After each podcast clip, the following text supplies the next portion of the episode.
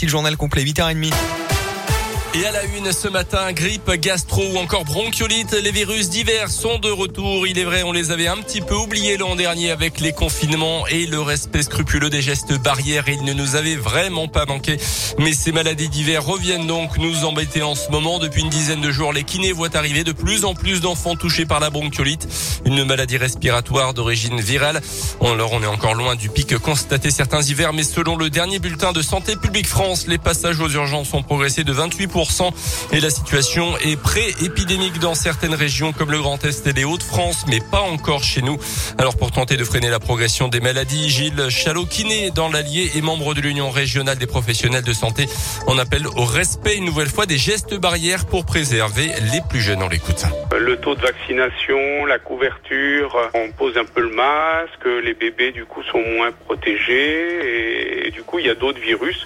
Je vous fais remarquer que l'année dernière il n'y a quasiment pas eu de crise pas de gastro, mais tout ça, faut pas se leurrer, ça va revenir. Hein. On a intégré dans notre vie courante le masque, et quand on n'est pas bien, je pense que pour protéger ses proches, faut pas hésiter à, le remettre. Hein. C'est tous les conseils aussi de ventilation de des maisons, de ne pas fumer vers un bébé, éviter aussi que le, petit frère vienne embrasser, voilà, parce que les enfants sont porteurs de plein de germes, et le petit n'a pas toujours encore toutes ces barrières pour euh, se protéger.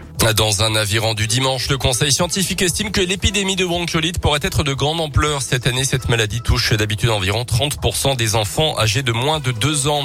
Dans l'actu, chez nous en Auvergne, un accident du travail près lors de travaux sur l'A75. Hier, un employé d'une société de travaux publics a renversé son collègue qui se trouvait sur la chaussée lors d'une manœuvre. La victime âgée de 60 ans euh, souffre d'une euh, fracture à la jambe et au bassin. Il a été hospitalisé.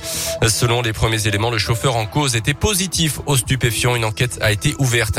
Les écoliers de Clermont ne doivent pas subir les conséquences de revendications corporatistes. Coup de gueule hier du maire Olivier Bianchi contre la grève d'une dizaine d'agents municipaux, selon lui, qui empêche le redémarrage du chauffage dans les 63 écoles de la ville. 9400 enfants clermontois sont impactés par la baisse des températures dans les salles de classe, sans compter évidemment le personnel de l'éducation nationale.